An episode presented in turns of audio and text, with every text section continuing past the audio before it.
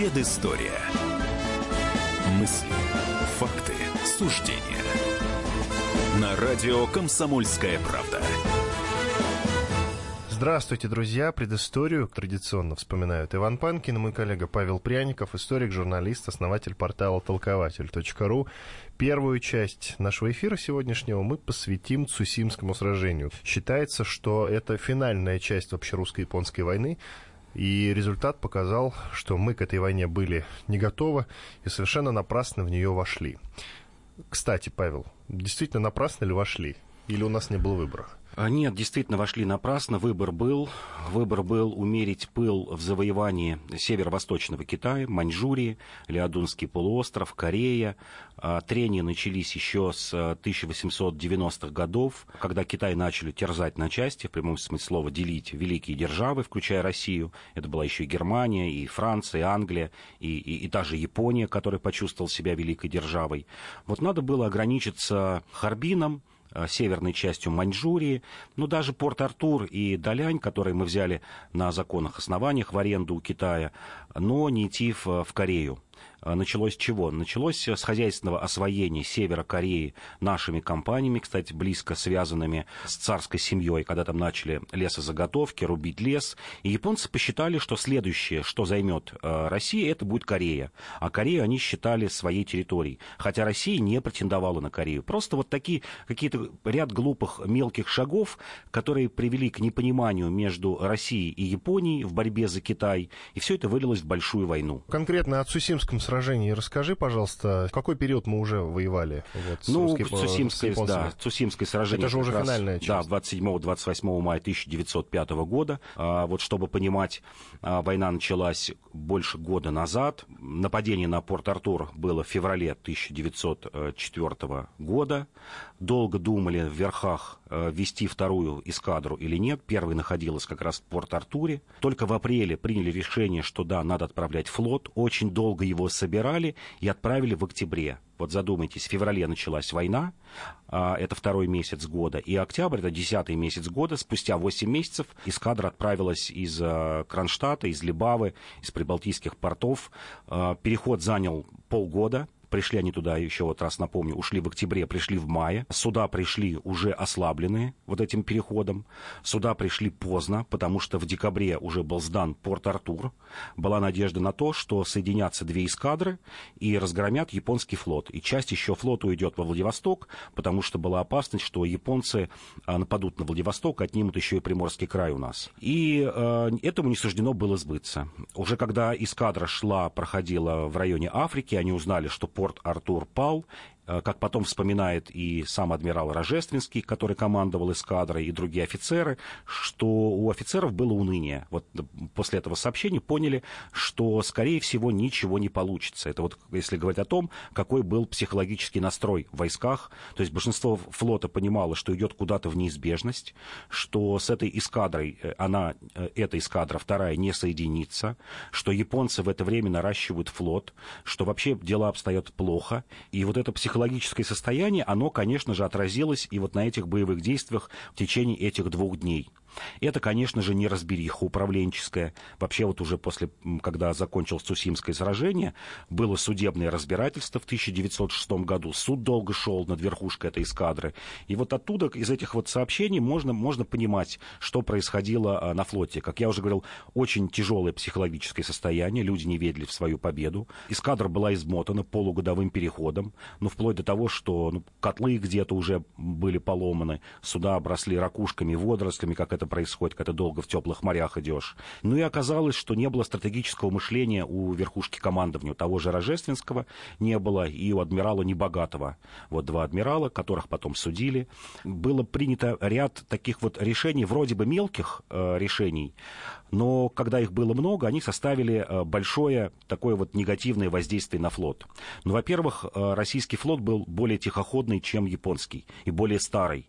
Вот в среднем наши корабли, броненосцы были постройки 80-х годов. То есть им уже к моменту войны было лет по 15, а некоторым по 20. А японский флот строился в 1898-1903 годах. Это свеженький флот, которому там от 2 до 7 лет. Это ничто для, для кораблей. Мы уступали ему лет 15. Уступали, как потом оказалось, в скорости хода. Э, средняя скорость эскадры была 9 узлов всего лишь.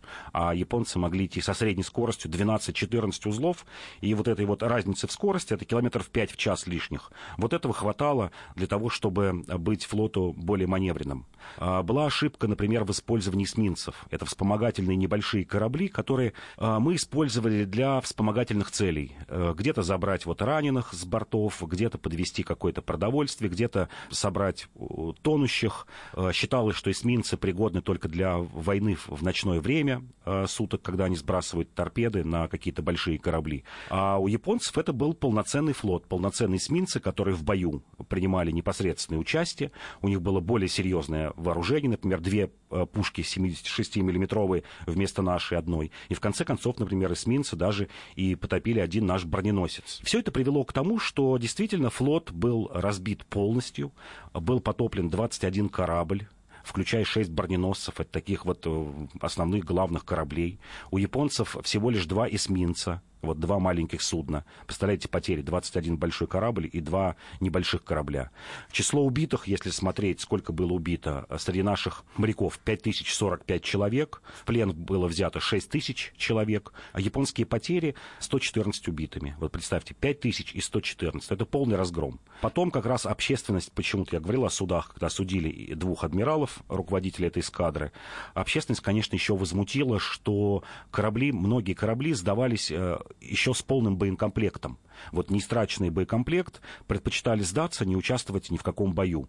Перед этим был пример как раз варяга и корейца, которые действительно провели бой до того, э, ну, до полного исчерпания боекомплекта, еще и затопили корабли. И вот на этом фоне, на этом контрасте выглядело так, что как будто бы и случилось предательство. И судили Рожественского, его, правда, с ним все обошлось. Небогатову дали расстрел, но заменили на 10 лет, это второй адмирал, заменили на 10 лет тюрьмы.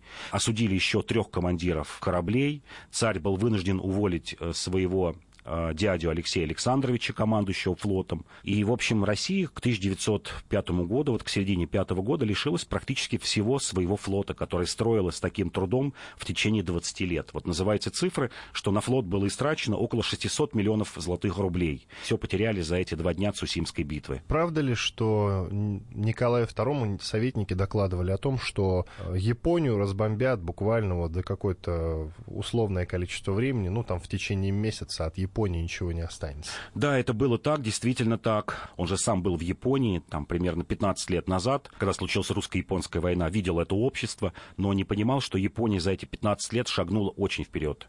Он действительно увидел старое, патриархальное, примитивное общество, как ему казалось, эти люди не могут создать ничего современного, никакого флота, никакой армии. Это, конечно, говорит о том, что довольно-таки плохо работала разведка и вообще аналитические службы, которые царю не, не смогли объяснить, что сейчас в 1904-1905 годах Япония это уже другая страна. Второе, а, Николай, конечно же, надеялся на то, что от этой войны его спасут великие европейские державы, что они просто не допустят Японию к войне.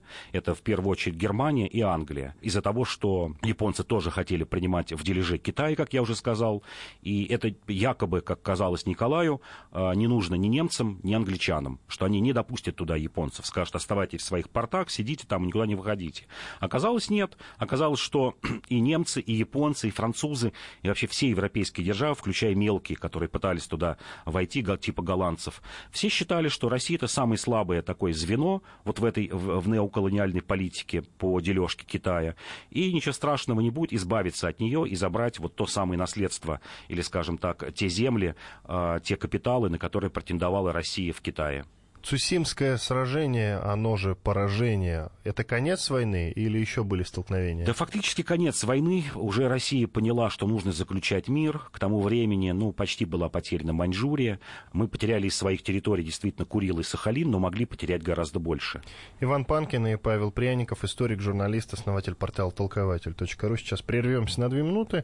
После этого продолжим. Будем уже говорить о начале новой экономической политики в 2021 году. Оставайтесь с нами.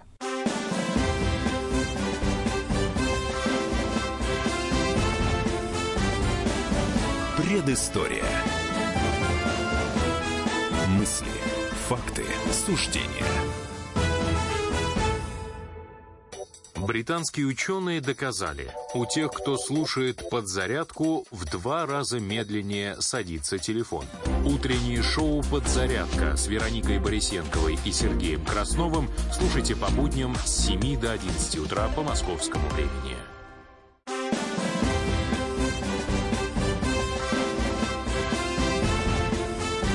Предыстория. Мысли, факты, суждения. На радио «Комсомольская правда». В студии радио «Комсомольская правда» по-прежнему Иван Панкин, мой коллега Павел Пряников, историк, журналист, основатель портала толкователь.ру. 28 мая 1921 года в Москве завершила работу, проходившая три дня, 10-я Всероссийская конференция РКПБ с отчетным докладом на ней выступил Ленин, и партией был взят курс на новую экономическую политику, тот самый НЭП. Вместо продразверстки введен продовольственный налог. Вот, кстати, прежде чем начать э, говорить в целом про новую экономическую политику, э, я тебя попрошу все-таки растолковать, чем продразверстка отличается от продовольственного налога. При продразверстке у крестьянина забирали в среднем от 60 до 80% урожая. Это был такой натуральный оброк. Продналог был снижен в несколько раз, в среднем это 20-30%, это, это первое главное, что изъятие зерна было в 3-4 раза меньше у крестьян.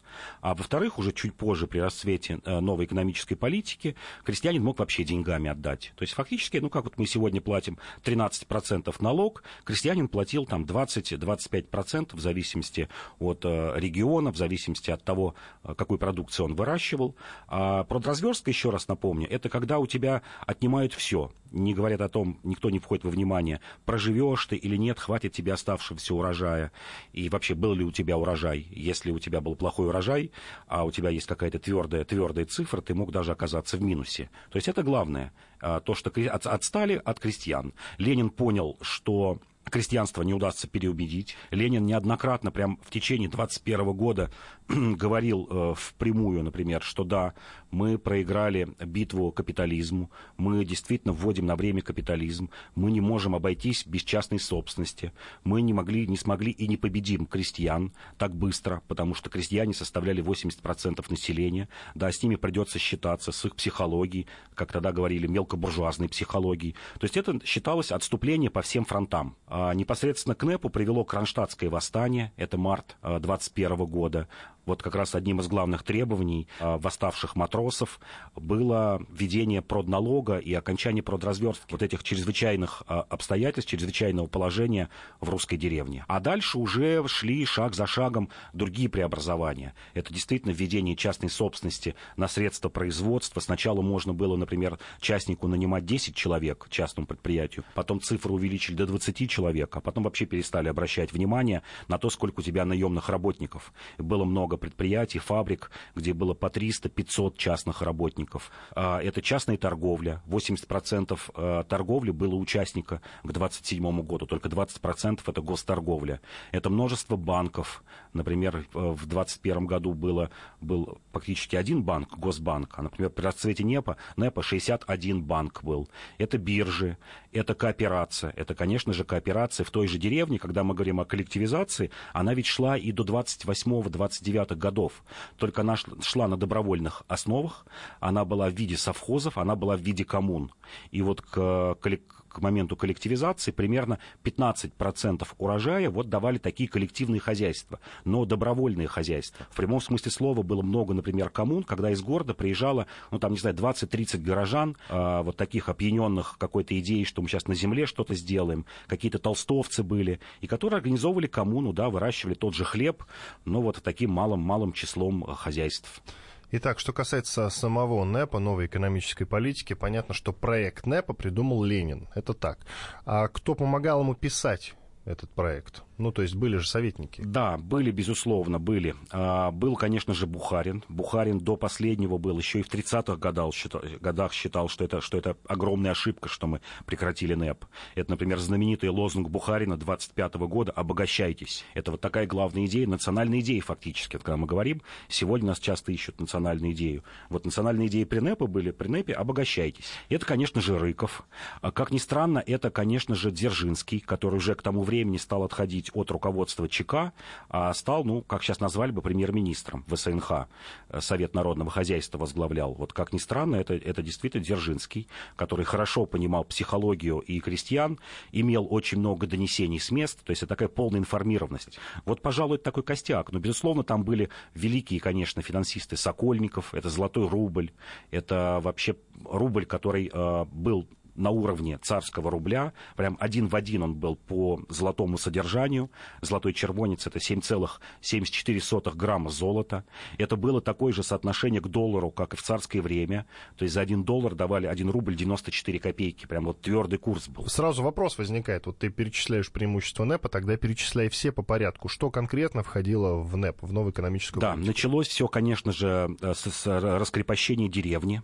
Деревня показала огромный рост огромный рост. Уже к 2026 году э, мы достигли уровня развития на, сельского хозяйства э, уровня 2013 года. Вот все время нас сравнивают с 2013 годом. Вот всего лишь за 5 лет НЭПа э, сельское хозяйство вот этот гандикап отыграло. Второе, это, конечно же, развитие промышленности, бурное развитие промышленности. Количество рабочих и служащих с 2021 года по 2028 год к окончанию НЭПа увеличилось с 5 до 12 миллионов человек. То есть 7 миллионов человек прибавки за 7 лет. То есть в среднем по по миллиону человек в год.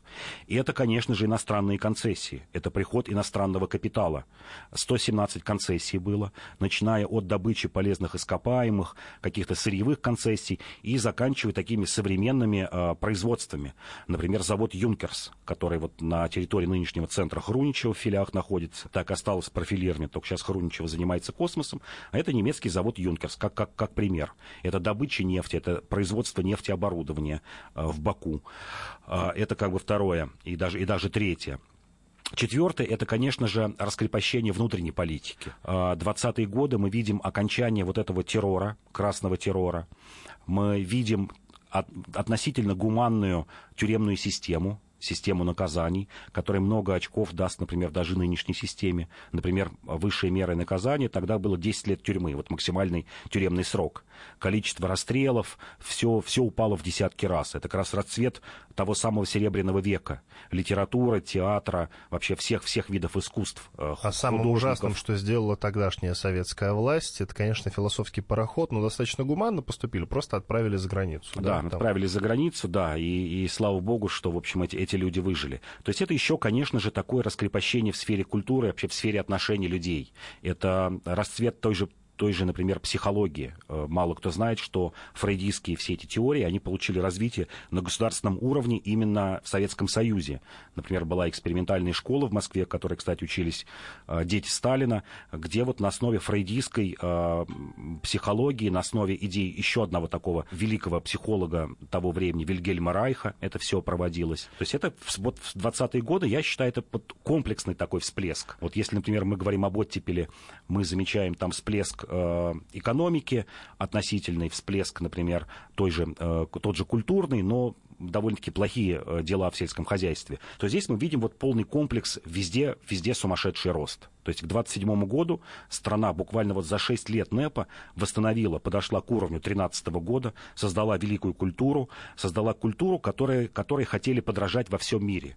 Вот это тот редкий случай, когда Россия была, э, советская Россия, э, самой передовой страной, вот я бы сказал, в сфере идеологии. То есть можно подтвердить теорию о том, что вот эти там лет 8 примерно, да, с 22 по 30 год, это лучшее время в истории советского государства. Да, я бы сказал, Совет, да, СССР да, в целом. Да. Тогда она еще не, не была СССР, была советским государством. Да. Правильно? Да. То есть это лучший период. Да, лучший период. Гойл-Ро, проект электрификации России, да? Да, да, конечно же. План Гойл-Ро, план электрификации. И на самом деле ведь план индустриализации как раз развивался во время НЭПа. То есть первые наметки, как должно все это было проходить, это 25-26 год. И планировалось, что индустриализация будет проходить во время НЭПа. Одно другому не мешает. Но вот оказалось 28-29 год, что на индустриализацию не хватает денег. Она как бы шла, она продолжала идти. Те же вычисления Бухарина показывали, что мы бы все равно получили современную промышленность, но только не к середине 30-х годов, а, к сожалению, к середине 40-х или к началу 50-х годов. И сворачивание НЭПа было такой вынужденной мерой. Нужно было выбирать либо тяжелая промышленность, а, вооружение, перевооружение армии, мощная индустриализация, либо такой плавный рост, а, который, возможно, бы тоже был прерван войной и, наверное, с печальными результатами а для Советского это вдруг Союза. мы хотели перевооружать армию? Мы кого-то боялись? Конечно, Тогда, мы в боялись. 20-х годов? Да, Кого? в конце, в конце 20-х годов, да, боялись, боялись, конечно же, а, Англии, как такого я бы сказал, тарана антисоветской политики. И боялись даже малых государств, э, которые окружали в то время советскую Россию, так называемую Малую Антанту. Финляндию, страны Прибалтики, Польша, Румыния. Э, Польская армия, например, на середину 20-х годов была сильнее армии, сильнее Красной армии. В это трудно поверить, но это, но это так и было. У нас не было танковой промышленности, не было авиации. Точнее, было. Тот же завод Юнкерс производил, но он производил, вот, например, с 22 года по 26 год было произведено 117 самолетов, но, это, но этого было мало. Кому принадлежит решение прекратить, остановить НЭП? Конкретно. Это Сталин или Сталин, кто-то другой? Сталин, конечно же, Сталин. Спасибо. Иван Панкин, Павел Пряников, историк, журналист, основатель портала толкователь.ру. Сейчас прервемся на 4 минуты. Оставайтесь с нами.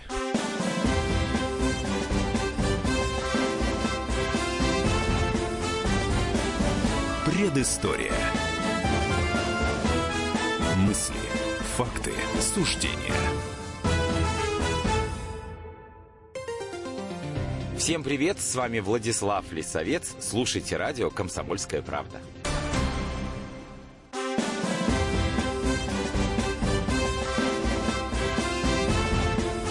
Предыстория. Мысли, факты, суждения. На радио «Комсомольская правда». Предысторию вспоминают Иван Панкин, Павел Пряников, историк, журналист, основатель портала толкователь.ру. Мы в этой части поговорим о прогнозах, которые давали писателей Жюль Верн, например, или Джек Лондон, о том, каким они видели 20-е столетие. Ну, конечно, еще включаем издателя Суворина, который известен тем, что, собственно, на его деньги издавался Чехов. Так вот, каким они видели 20 век? Вот ты пишешь у себя в блоге толкователя, Паша, о том, что Суворин, например, вступал в заочную полемику с французским художником и фантастом Рабида, который видел 20 век как столетие войн, нужды, бедствия и лишения. Суворин, напротив, видел, что ни нужды, ни бедствий, ни войн не будет. Ну, давай начнем с Суворина. Каким он видел 20 век? И почему а... он так заблуждался, как мы сейчас можем уже подвести итог, да? Ну, в чем-то заблуждался. Скорее, он угадал, наверное, с концом 20 века или даже вот с нашим временем, с началом 21 века. Суворин это был такой уже к тому времени, вот к этому прогнозу, который был опубликован 31 декабря 1900 года, уже был довольно-таки пожилым человеком, 66 лет. Это такой народник, вот настоящий русский интеллигент, и скорее он продолжатель идей утопий. Вот специально подчеркну утопий. Вообще весь 19 век и даже отчасти начала 20 века, это время утопий, которые затем сменились антиутопиями.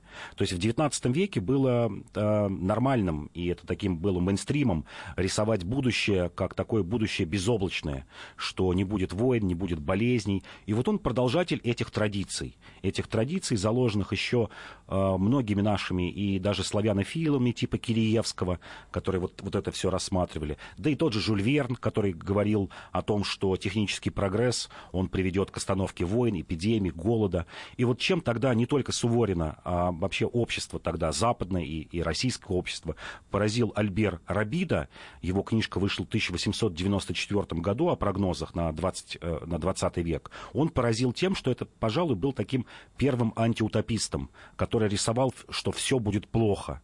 Это вот потом, после Рабида, уже был Замятин мы, это был Оруэлл, это был, были там уже множество современных таких э, писателей, э, фантастов, которые рисуют такое мрачное общество на уровне киберпанка. Вот Альбер Рабида поразил именно этим. И, кстати, Джек Лондон э, своим рассказом «Железная пята», где он тоже говорит о том, что править будут олигархи-технократы, Рабида тоже говорит, что народ не будет иметь никакого права голоса, что в будущем будет править вот такая военизированная э, буржуазная верхушка.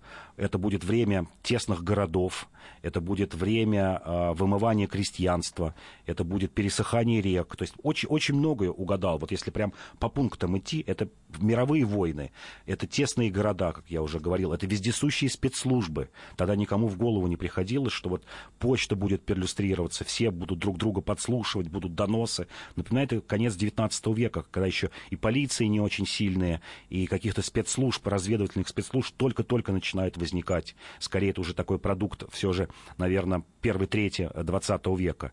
И вот Суворин отвечает, э, ну так, немножко недоуменно, и не только он, а еще многие люди. Кстати, в самой Америке, если мы попозже поговорим, что в самой Америке были ответы и Джеку Лондону, и Рабида.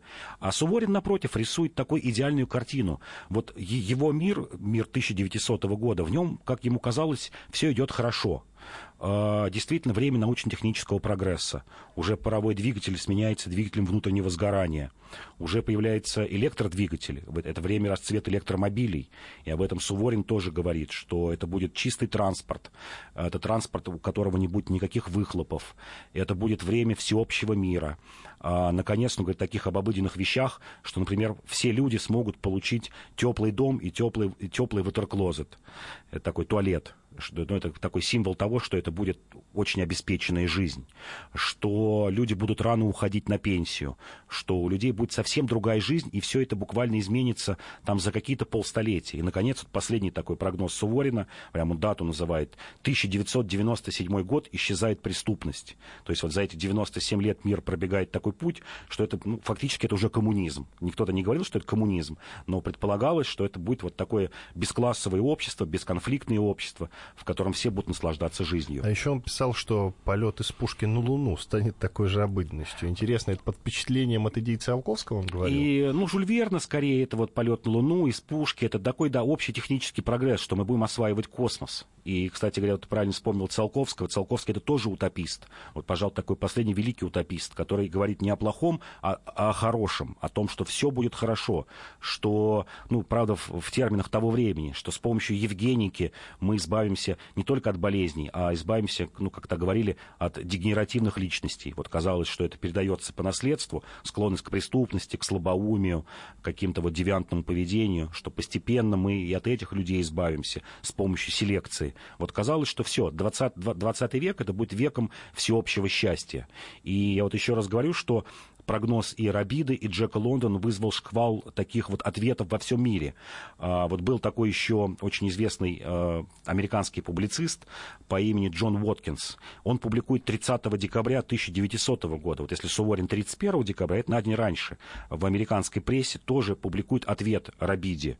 Он перечисляет о том, как будет, как, как, какой будет прекрасная жизнь а, в то время. А, он уже говорит о каких-то совсем конкретных величинах, вот не об общих, а о конкретных. К примеру, он говорит, что средний рост человека увеличится на 10 сантиметров, а, что все будут жить за городом, что это будет такой пригородный мир, в городах будет только работа.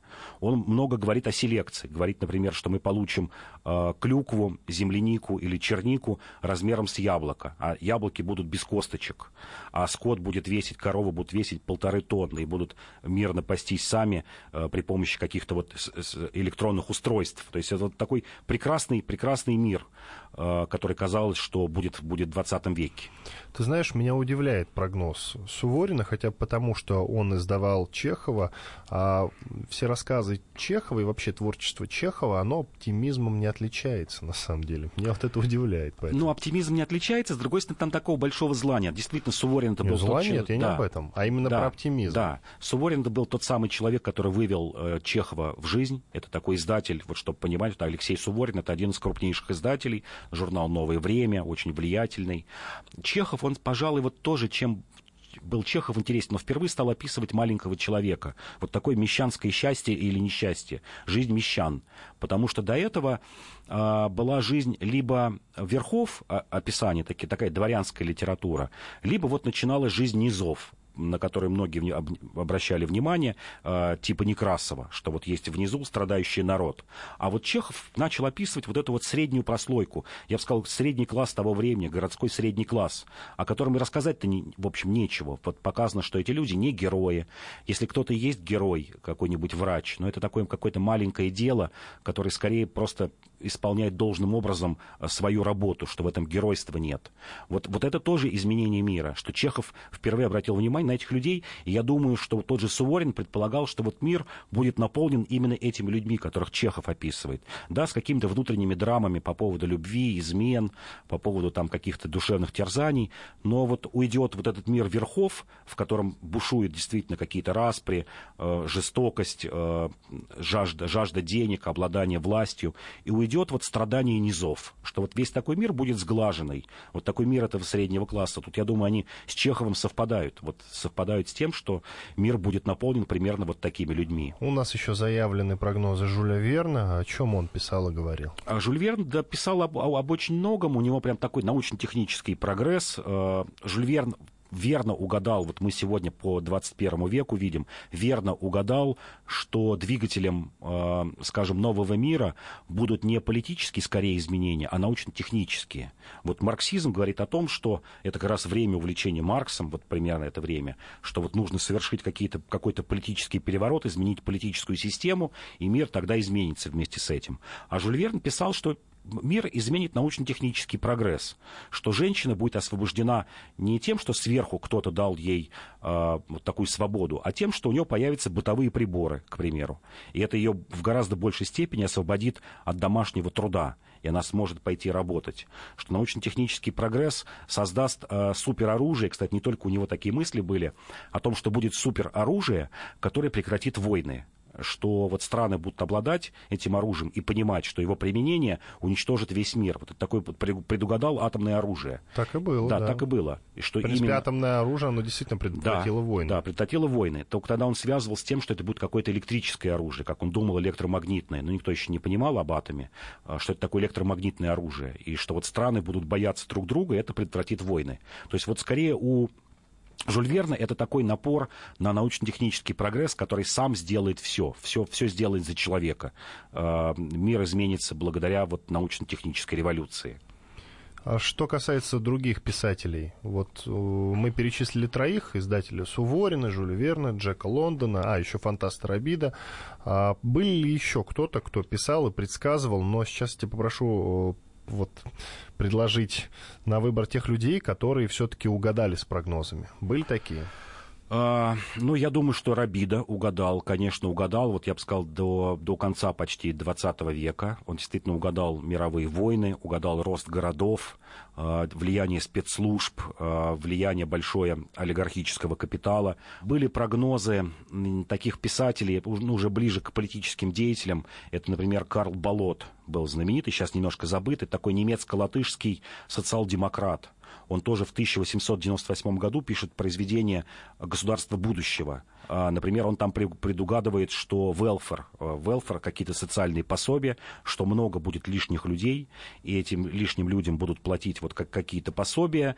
А, мир станет счастливым из-за того, что победит болезни, победит голод. Ну, тоже в чем-то угадал, но это скорее уже ближе, наверное, первый мир такого 21 века, когда действительно люди получают деньги скорее за то, что просто ходят на работу и не создают чего-то материального. Вот, кстати, он угадал о том, что главным будет производства впечатлений и каких-то эмоций. Тогда никто не понимал, как это конкретно выглядит. Но он сказал, что будут роботы, ну, это называлось не роботы, а какие-то вот технологические цепочки, предприятия будут производить много продукций, это вымоет с заводов людей, и люди будут заняты тем, что будут производить эмоции и, и впечатления. Ну, так примерно оказалось, да это будет производить какой-то шоу-бизнес и, и тому подобные, спорт и, и тому подобные вещи. Спасибо, Иван Панкин, Павел Пряников, историк, журналист, основатель портала толкователь.ру. Сейчас прервемся на две минуты, после этого продолжим. У нас очень интересная четвертая часть нашего сегодняшнего эфира.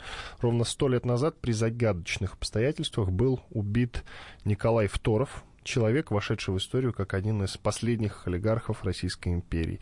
Причины его смерти мы назовем несколько, ну и вообще э, при таинственных обстоятельствах тогда, в начале прошлого века, умер, конечно, не только Николай Второв, были и другие деятели, может быть, есть какая-то связь между этими событиями.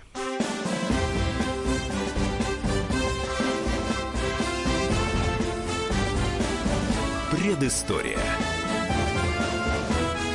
Мысли, факты, суждения.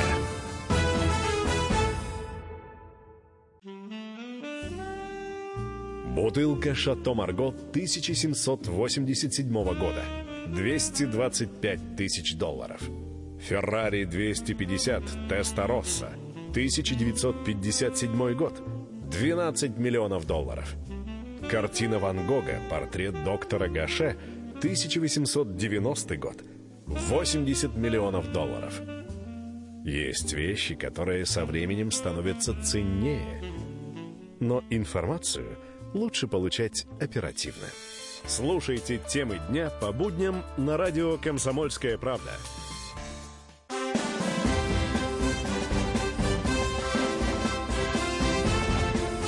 Предыстория. Мысли, факты, суждения.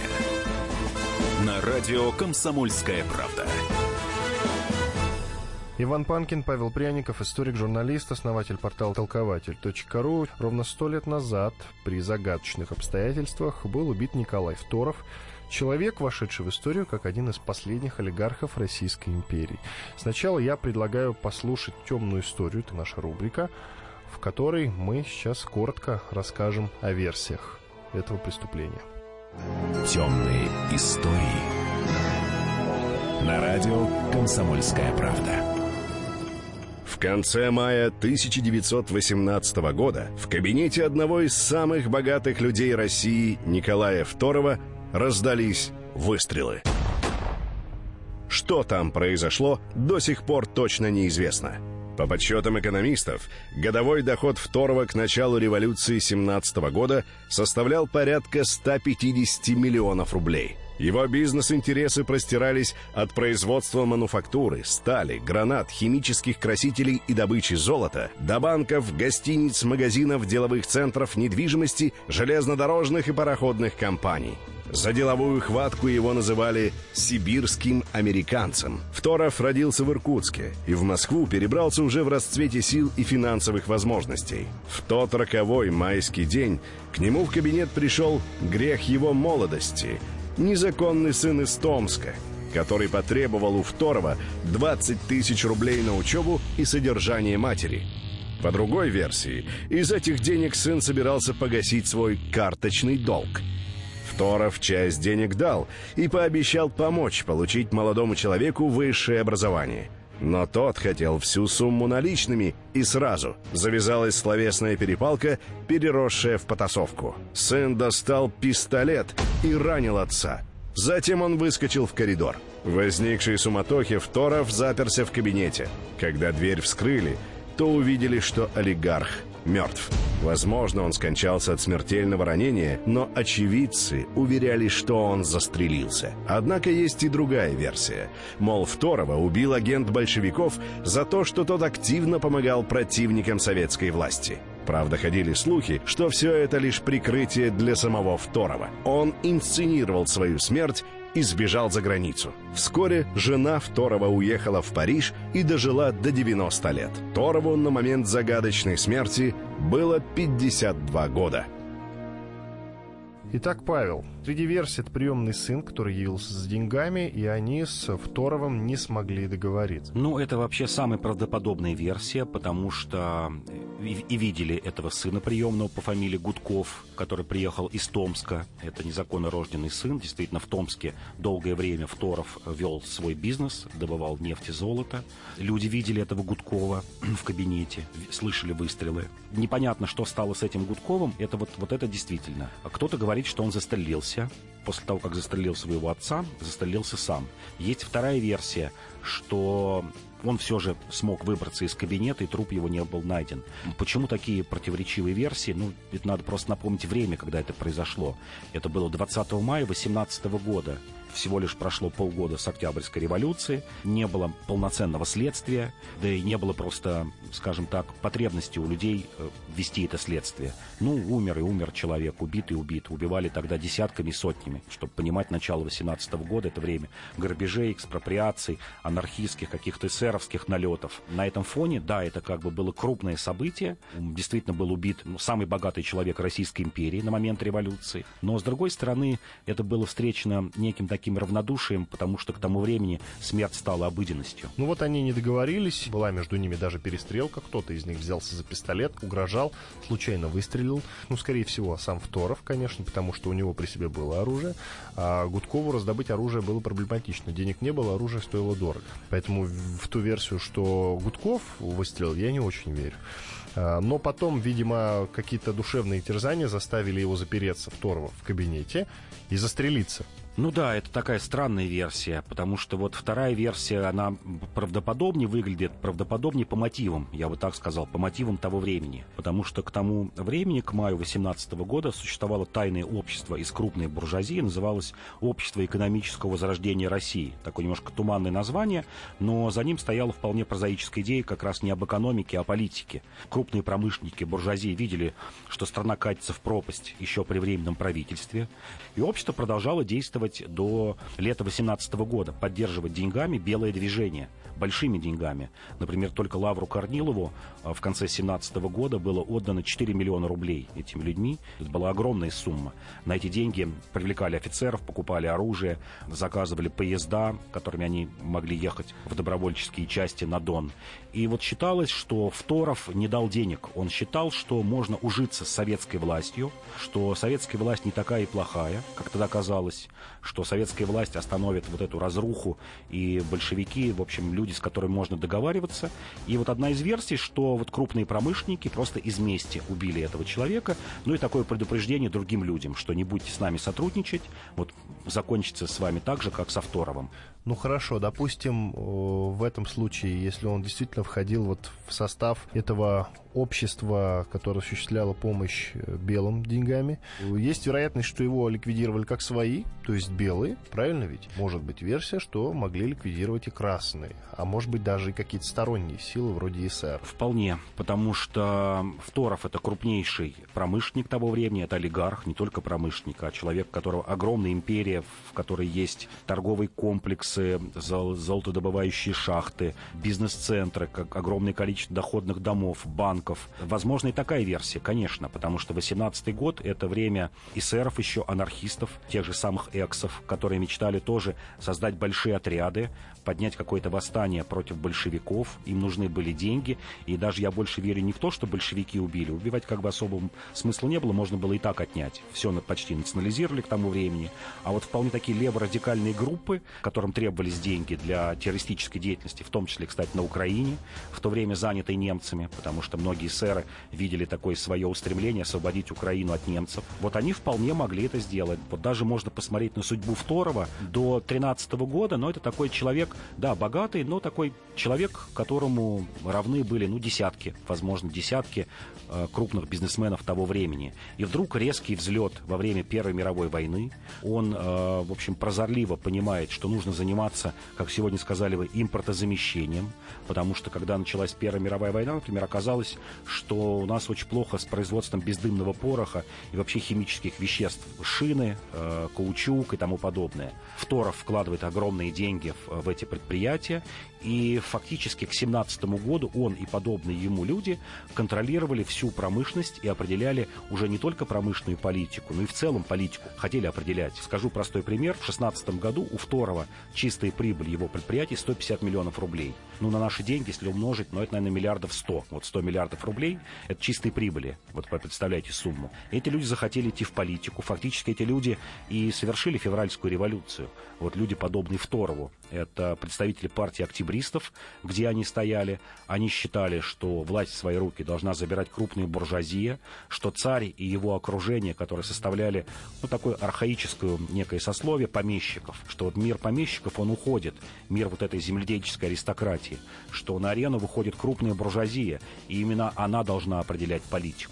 И я думаю, что если бы вот закончилась война, такая немножко альтернативная история, э, но все же вот э, Россия победила бы, остался царь, я думаю, что крупная буржуазия все равно бы где-то в начале 20-х годов, вот люди типа Второва, э, взяли, конечно, бы власть в свои руки. А может быть, Второв действительно обладал какой-то интересной информацией, его ликвидировали, ну, так называемые спецслужбы, тогда как таковых спецслужб не было, ну, была охранка, да, я имею в виду, что государевы люди его ликвидировали. Такая версия, как тебе? Тоже может быть, потому что вот чем он отличался? Тем, что, как я говорю, был прозорливый человек, а, уже в 2017 году часть капиталов своих стал переводить за границу, сумел найти, что называется, вот эту технологию перевода денег за рубеж, к нему обращались люди как раз в начале 2018 года с тем, чтобы он поспособствовал выводу капиталов. Вот. вот. А царю деньги, ой, как нужны были еще до 2018 года, я имею в виду, например, да? То есть он мог э, поднадоесть. Хотя эта версия, она разрушается хотя бы потому, что все-таки на дворе 18 год, и уже царь никакой власти не имеет. Царь не имел, но люди, которые были при царе, которые хотели сохранить капиталы, вывести эти деньги, они вполне могли обращаться к нему за этими услугами. И вот если говорить о Э, жене и детях Второго, они, например, спокойно уехали в эмиграцию во Франции, и вот на эти капиталы, которые отец сумел вывести за границу, вполне неплохо жили. Сын, например, вообще стал управляющим угольных шахт во Франции. Дочка его, Ольга, стала известным театральным художником. Жена его прожила до 90 лет, ну, в общем, в комфорте, в хороших домах. Это как раз пример вот таких людей, которые понимали а, не только в бизнесе, но хорошо понимали и в политике, и в том, что будет со страной. Спасибо большое, что были с нами. Иван Панкин и Павел Пряников Новиков, историк, журналист, основатель портала толкователь.ру были с вами. Всего вам доброго, до свидания.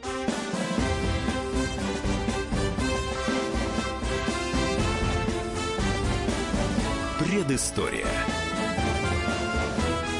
Мысли, факты, суждения. Здравствуйте, я певица Екатерина Семенова. Слушайте всегда радио «Комсомольская правда».